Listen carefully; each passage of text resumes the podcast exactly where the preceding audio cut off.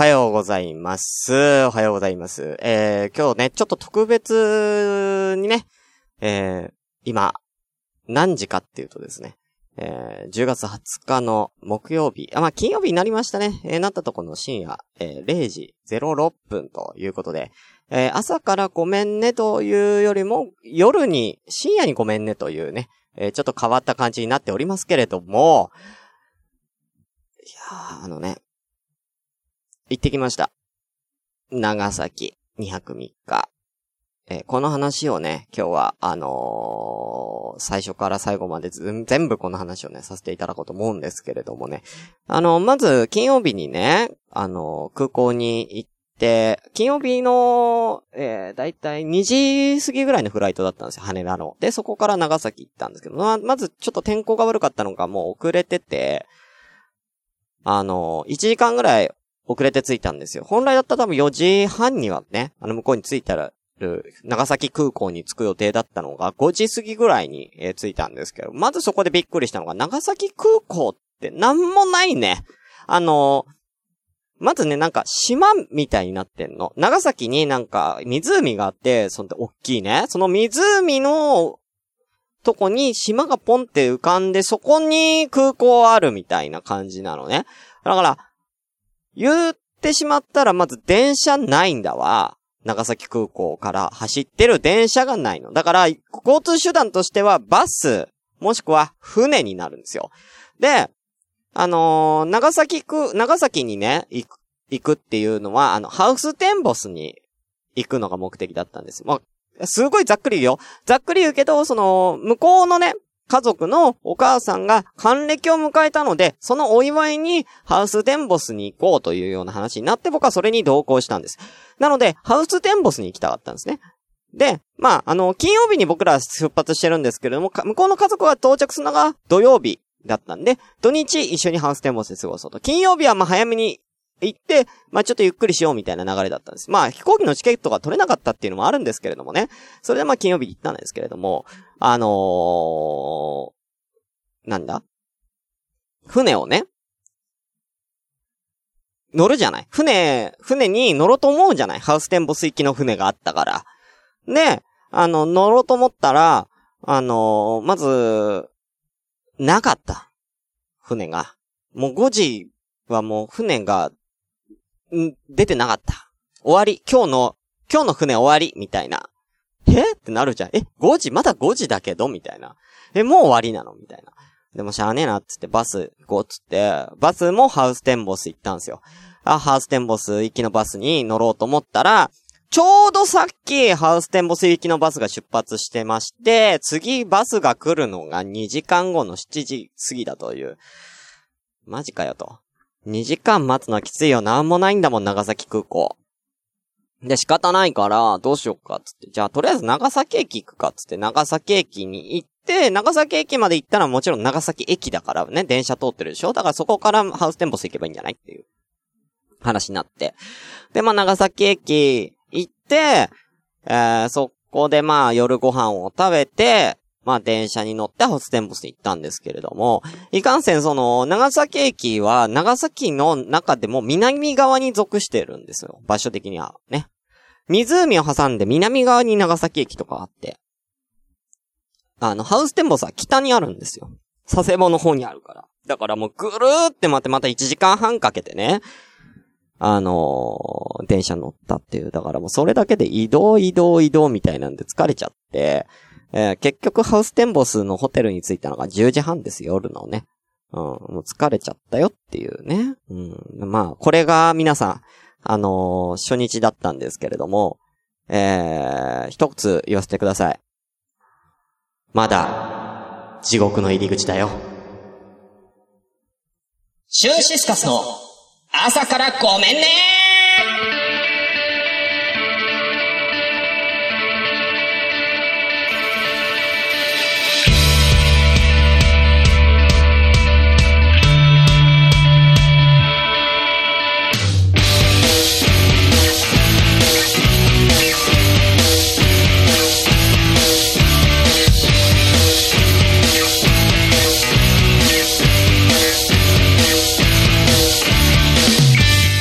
はい、ということで皆さんおはようございます。というか、まあ、あのー、キャスに来ていただいている方はこんばんはになりますね。シュンシスカスです。えー、朝からごめんね。えー、急遽第47回特別編をお送りいたします。え、この番組は私、シュンシスカスが一人で、え、今日は夜からですね、え、無編集で喋って少しでも面白い人になれたらなというよりも、え、今日はただの愚痴、え、ただの愚痴ポッドキャストという風になっております。え、無編集の証拠としてこの番組はツイキャスを同時進行で行っておりますということで、え、こんな夜にね、10名様ありがとうございます。みおさん、監獄という名のハウステンボス。えー、まさにその通りでございましたそしてさやちゃんコンティニューコインをもう投げてくれてるありがとうねいやいやいやいや今日はちゃんと30分で終わらせますよはい、リグレット静雄さん、こんばんございます。はい、先ほどはありがとうございます。タビオさん、ありがとうございます。ということでね、えー、あの、夜からね、やるんでね、あの、夜にしか来れない人も多分いると思うので、えー、初見さんなんかもね、今日、あの、聞きに来られる方もいるんじゃないかなと思いますけれども、えー、やっていきたいと思います。えー、ただいま、え10月20日の、え金曜日0時11分でございます。あのじゃあ、あ、そう、1個ね、これ、報告させていただきたいと思います。はい、あのですね、今まであのー、ラジオ、えー、朝からごめんねは、ポッドキャストで配信しておりました。主にポッドキャストでの配信をしておりましたけれども、えー、10月の初めぐらいからですね、えー、もう一個、配信先が増えました。えー、こちらがですね、あの、ヒマラヤさんという、えー、中国の、えー、ネットラジオサーバーっていうんですか、えー、プラットフォームになっております。えー、そちらでですね、朝からごめんねの配信が決まりまして、えー、ただいまその2箇所で、えー、朝からごめんなの配信をしております。ありがとうございます。なんかね、あの、本当に今年の4月からあの、日本に上陸した、あのさ、あのなんだ、インターネットラジオのそういう配信媒体みたいですよ、ヒマラヤさん。な、日本ではシマラヤジャパンですか？っていうらしいですけれどもね。はい、そちら、えー、配信が決まって、えー、ただいまやってますけれども、そちらの方はですね、あの、オンタイムというよりも1週間ぐらい遅れての配信になりますね。なので、あのー、ヒマラヤさんでの、えー、朝からごめんね、お聞きの方は、ちょっと1週間遅れてね、あの、聞かれてると思うんですけどもね。あぜひそちらもよろしくお願いいたします。ということで、えー、では早速ですね、えー、ハッシュタグ、えー、ま、来てるんでね、読みたいと思います。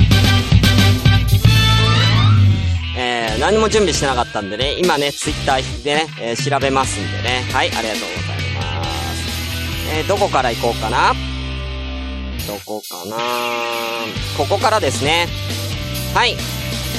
えー、なんか、うな、うなちゃんさんとみおさんの会話ですけれどもね。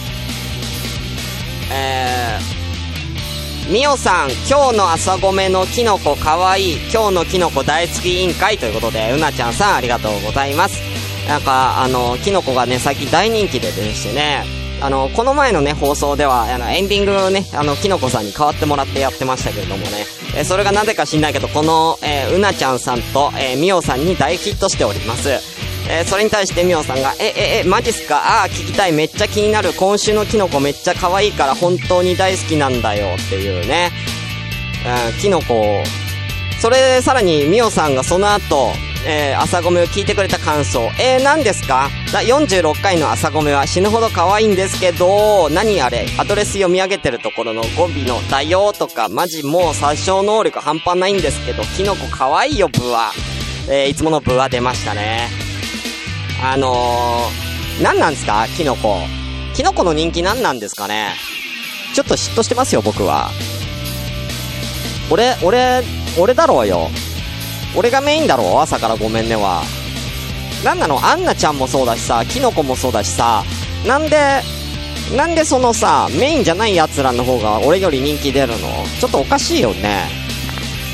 ちょっとどうかと思うんだな、それは。うん。しばらくちょっともう、キノコもあんなも封印しようかな、もう本当にね。はい。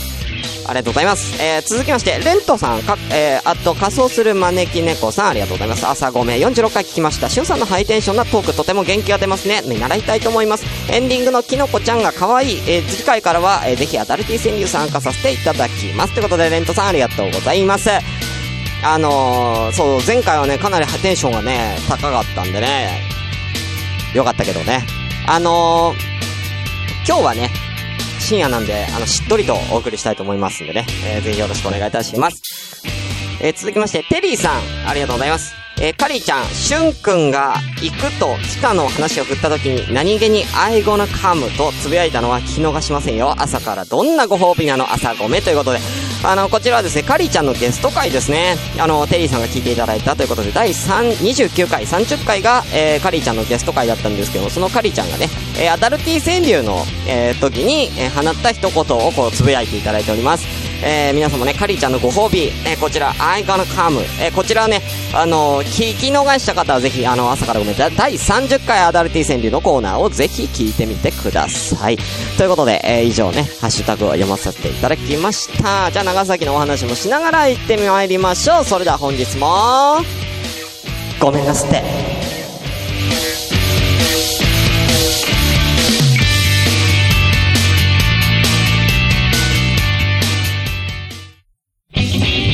シュンシスカスの朝からごめんね。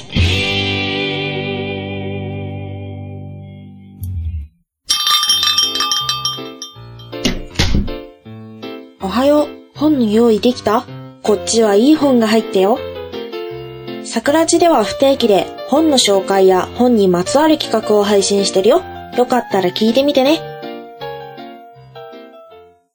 はい、ということで、えー、中トークというかね、まあ、長崎トークのお話を、えー、しながらお送りしたいと思いますけれどもね。まあ、1日目はね、それで終わったんですよ。で、あの、2日目。ね、あの、もともとこれ、ちょっと家族構成を寄せていただくとですね、えー、来るのがお姉ちゃん。お姉ちゃんの旦那さん。そしてお母さん。えー、妹さん、妹の旦那さん、えー、その、二人の息子の男の子。えー、まだ3歳ぐらいですか ?2 歳か3歳ぐらいだと思うんですけどね。えー、なんで、1、2、3、4、5、6、7、8、人でね、あの行く予定だったんですよ。で、えー、っと、ただね、あの、その当日というか土曜日に、えー、妹さん夫婦の息子さん、え、がですね、あの、風邪ひいちゃったらしいんですよ。熱出しちゃって。うん。で、いけないよって話になって、あの、熱とかほとんど出さないらしいんですね、その男の子はね。あの、年一で出たらいい方なんじゃないかっていう子が、なんか38度を熱出しちゃったみたいで、だから、知恵熱なんじゃないかっていう、ハウステンボス楽しみすぎちゃって、熱出しちゃったんじゃないって言って、かわいそうだね、みたいな話で、まあ、まあ、あの、妹さん夫婦はそれで来れなくなっちゃったんですけれども、まあ、あの、お母さんのね、あの、還暦祝いなんで、まあまあまあ、と思って。でもまあね、それだったらね、あのー、急いでハウステンボス来なくてもいいんじゃないかって話になるってね。あの、お母さんとだん、あの、お姉ちゃん夫婦3人でね、車で来るんですけれども、もともと福岡に住んでますから、福岡から長崎まで、まあ車で3時間ぐらいかかると。なんでまあ、あの、9時ぐらいに出発しても12時ぐらいにくっつくんじゃねえかなっていう高く食ってたんですよ、僕は。2日目ね。だからまあちょっとゆっくり寝れるなと思ってたんですけどもね。あの、朝ね、あの、まあ一応な7時ぐらいに1回起きたんですけれどもね、そしたらなんか、9時に来ると。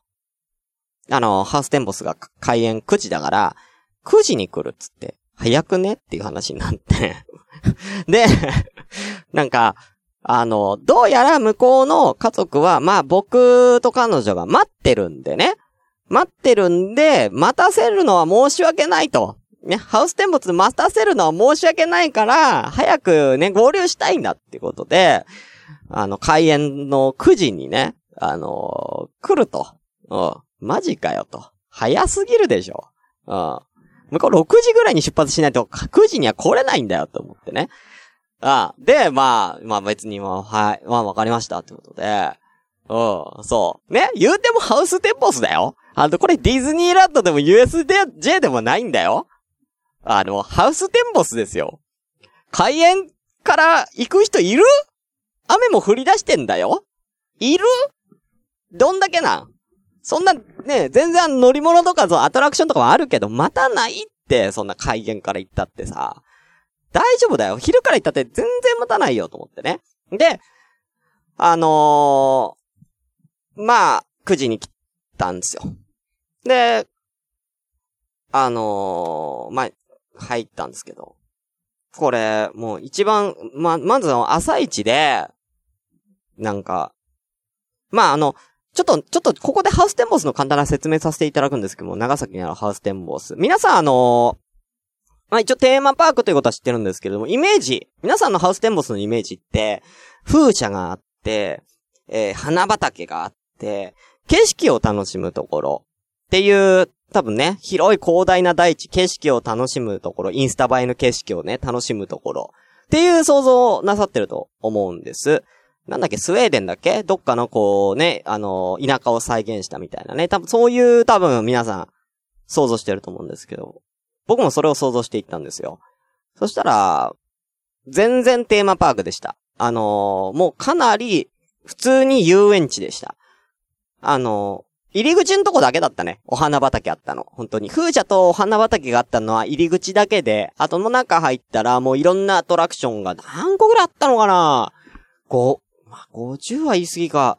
もう30は絶対ありますね。30以上はありましたね。なんで、もう完全にあのアトラクションを楽しむ、えー、遊園地に今、ハウステンボスはなってまして、で、まあそこでいろんなイベントとかもね、あるんですけれども。で、井の一番にね、じゃあどれ行きますかって話になって、開園直後に。いきなり、い、朝一で行ったとこが、アスレチックゾーンだったんですよ。え？ってなるじゃん。あの、朝一って僕はハーネスをつけてね、アスレチックをやんなきゃいけないというね。どんだけ元気なの？ね。60歳のお母さんどんだけ元気なの？いや、やってんだよ。そのお母さんは私見てるから言っといでよじゃないのよ。お母さんも一緒にアスレチックやるんですよ。ハーネスつけて。どんだけ元気やねんっていうね、話じゃないですか。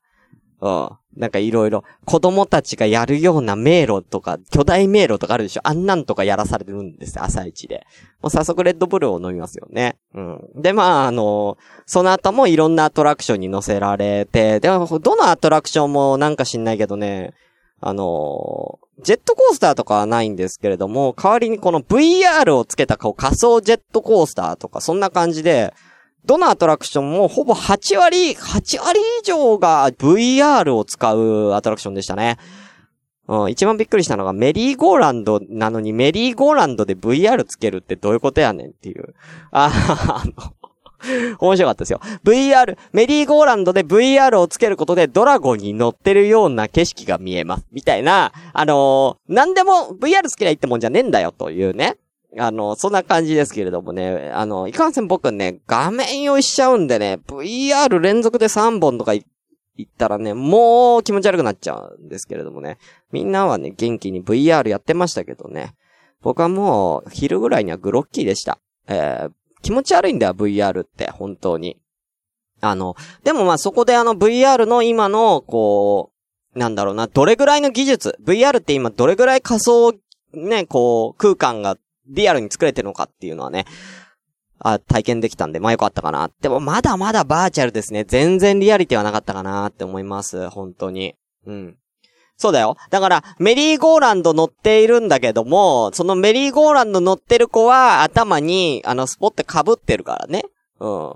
で、あの、どっかよくわかんない空間を見つめてますからね。すげえシュールなメリーゴーランドになってるからね、さやちゃん。うん。すげえシュールなんですよ。だからなんか、その VR をつけて、なんかドラゴンと戦うみたいなやつとかもあるんですよね。あの画面にドラゴンが出てきて、なんかこう手にも何か装着してね、こう手をこう前に出すと魔法が出るから、それでドラゴンと戦ってくださいみたいな、避けながら、炎とかも避けながらドラゴンと戦ってくださいって言うんですけど、それを旗から見てると、なんか手をこう、なんかこう、バタバタさせながら、なんか転がったりとか、避けたりとか、なんか一人でやってるっていう、ねすんごいシュールな映像が見れますんでね、そういうシュールな映像を見たい方はぜひハウステンボスね、行ってみてください。ということでね、えー、僕は、終始、あのー、ハステンボスはね、えー、一人空気を、えー、空気をね、保ってました。えー、空気になりながら、えー、私は一人でいろんな写真を撮って一人で、えー、写真を撮って楽しんでましたけどね。うん。で、もっと、もっと言うよ。もっと言うよ。ハウステンボスを、二日間かけてずっとハウステンボスにいるってどういうことな一日でよくね？普通さ、あのー、長崎行きます、ハウステンボス行きます、楽しみます、一日はいいよ？一日はいいよ？でもさ、その次の日とかはさ、なんかもうちょっと長崎観光とかね、佐世保とかのあっちの方にもね、いろいろね、あの、あるから観光施設がね。そっちに行ったりとかするでしょう。なんで二日ま、二日目もハウステンボス。しかも二日目のハウステンボスは雨強かったよ。めちゃくちゃ強かったよ。その中で、えー、え、雨強いからって唯一入ったところが、えー、ハウステンボス歌劇団ね。うん。あのーあれ？と思って。あれ？俺、アミューズメントパーク来てんだよなと思ったら、ハウステンボス歌劇団の、あの、お芝居をなぜか、あの、二日目は見てましたけどね。うん。あの、すげえシュールでしたね。うん。なんだろうなと思って。あれ？俺何しに来てんだろうって、もう本当にね、あの、思ってましたけどね。はい。えー、ちょっとね、面白かった。そこは面白い。ハウステンボス歌劇団ちょっと面白かったので、また後日その話したいと思います、一旦、一旦 CM 入りまーす。都市伝説の花園、みゆきです。篠野みゆきです。早速ですがみゆきさん問題です。ガチの幽霊が映り込んでしまったみゆきさん出演の DVD のタイトルは？メディア、美少女の顔は美しい。世界一立ち入ることの困難な島は？北センチネルド。ポッドキャストの日はいつ ?9 月30日。やったーライトな都市伝説をお届けしています。都市伝説の花園、毎週月曜配信中です。ハッピーインターナショナルポッドキャストでイェーイイェーイ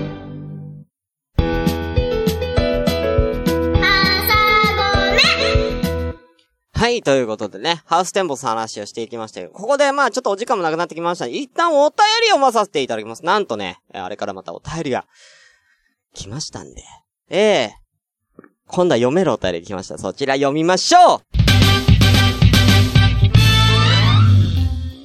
さあ、えー、お便りコーナーになります。えー、読まさせていただきますね。えーと、朝ごめのメール、どれかな？これ。はい。読ませていただきます。えー、初めてメールします。楽しく聞かせてもらっています。シスカスファクトリーから聞き始め、いつも笑いながらしゅんさんのイケメンボイスに癒されています。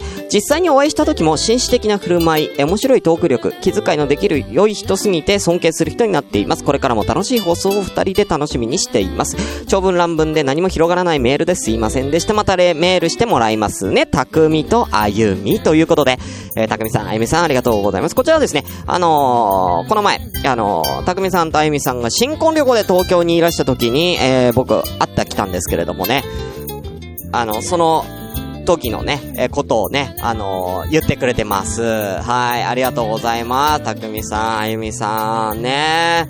あの、本当にいい夫婦って感じでね、すごく良かったですけどもね。あの、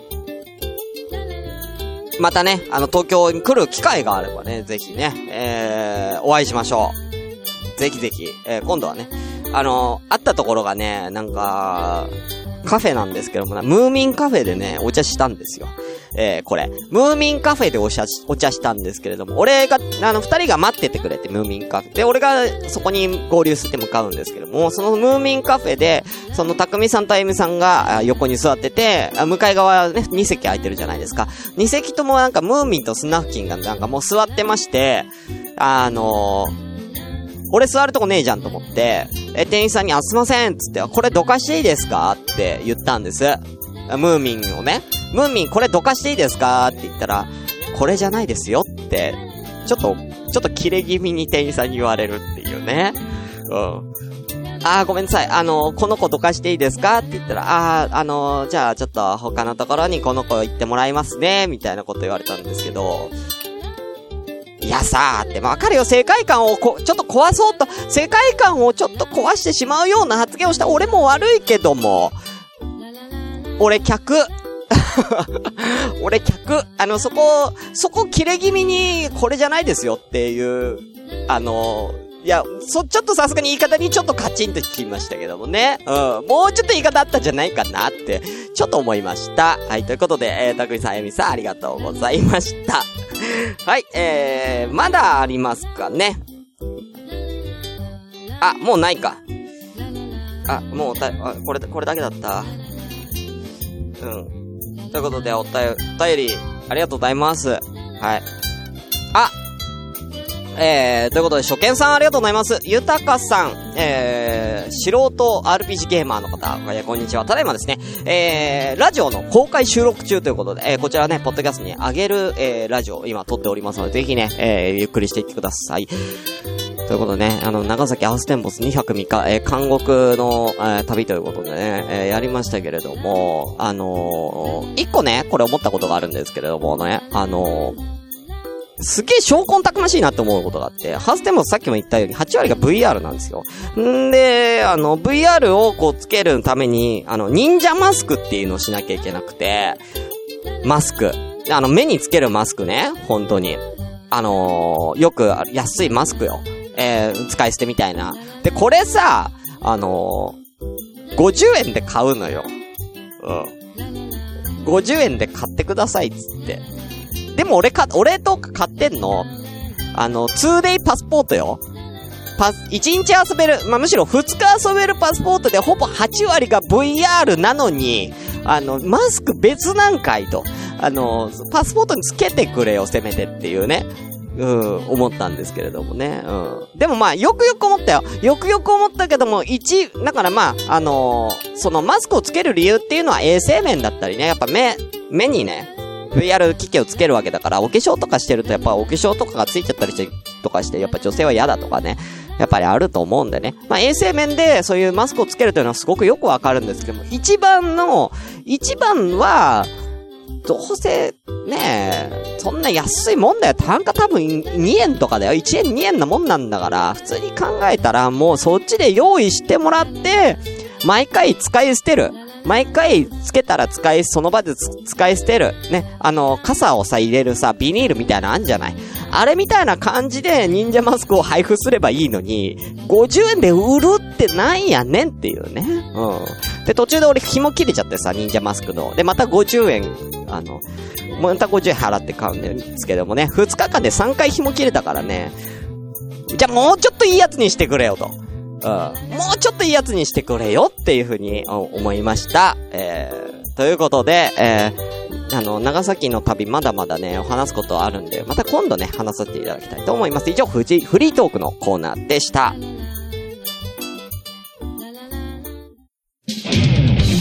シュンシスカスの朝からごめんね今週のきのこ。皆さんこんにちは、きのこです。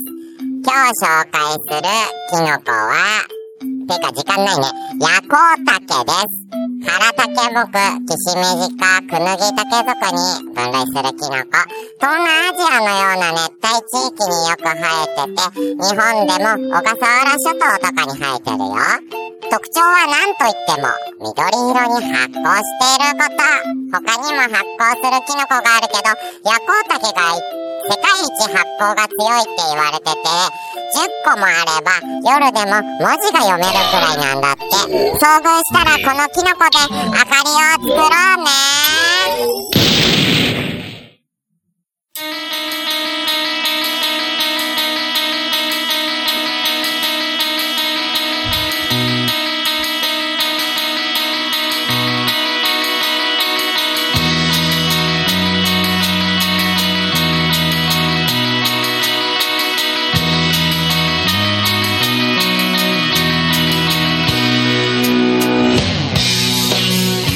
はい、ということで、えー、ただいま30分になってしまったということでね、えー、また今日も超えちゃったね、えー、すいません。えー、ということで、えー、この番組は皆様からのお便りをばまったりと募集中です。メールアドレスは asakara アンダーバー gomenne アットマークヤフー .co.jp です。えー、また、ハッシュタグでは、えー、シャープ朝ごめ、シャープひらがな朝ごめで、えー、お待ちしております。はい、ということでね、また過ぎちゃったんですけどもね、うーん、ごめんね、さやちゃん。2個投げてくれたのに、恋。あやっぱり過ぎちゃった。うん、長崎の話もっといろいろしたいんですよ。もういろんな言うことあんの、いろんな言うことあるね。ほんま。えー、例えばね、長崎に行ったのに、俺は長崎でほぼラーメンしか食ってないとかね。ああのいろんなこと。あの、さっきもね、あのあの、お姉さん夫婦と、ね、あの妹さん夫婦とね、来たね。僕の唯一の救いは、その妹さん夫婦の息子の、あの、はるくんと遊ぶことで、なんとかこの家族の輪にこう溶け込もうと思った、その息子のあの、はるくんが風邪ひいちゃったことで、完全に俺アウェイになっちゃったこととかね、いろいろ言うことあるんですけれどもね。えー、まあまたこれは、まあ次回またね、喋りたいと思いますんでね。よろしくお願いいたします。あー、ぐちゃらじさん、ありがとうございます。朝じゃないんですけどもね、今日は深夜にお送りしております。えー、斜面見てる限りは、えー、展望すごく美しいところだった。いや、あのー、鈴木さん、すごく綺麗です。ハウステンボス。あの、夜はね、イルミネーションがすごいみたいでね、えー、なんかギネスに乗ってるんですかね、電飾の数が。えー、ギネスに乗ってるぐらいの電飾の数ですごい、あの、ライトアップが綺麗なので、えー、ぜひ皆さん、夜のハウステンボスはおすすめですんで、ぜひ行ってみてください。冬場はね、本当にそのライトアップのなんかイベントみたいなのもあるみたいですからね。え、僕が行ったのは、え、冬ではないので、え、そんなの、そんなにライトアップがすごくはなかったんですけど、それでもすごかった、綺麗だったんでね、良かったと思います。え、ちなみに、あの、写真、ね、えー、夜のライトアップの写真あれ撮ってましたけど、えー、あの夜のライトアップの写真は、えー、みんながホテルに戻った後、僕だけ1人でホテルから出て1人で撮りに行った写真です。ということで終わりたいと思います。以上、え、また次回お会いしましょう。お相手は、シュンシスカスでした。バイバイ。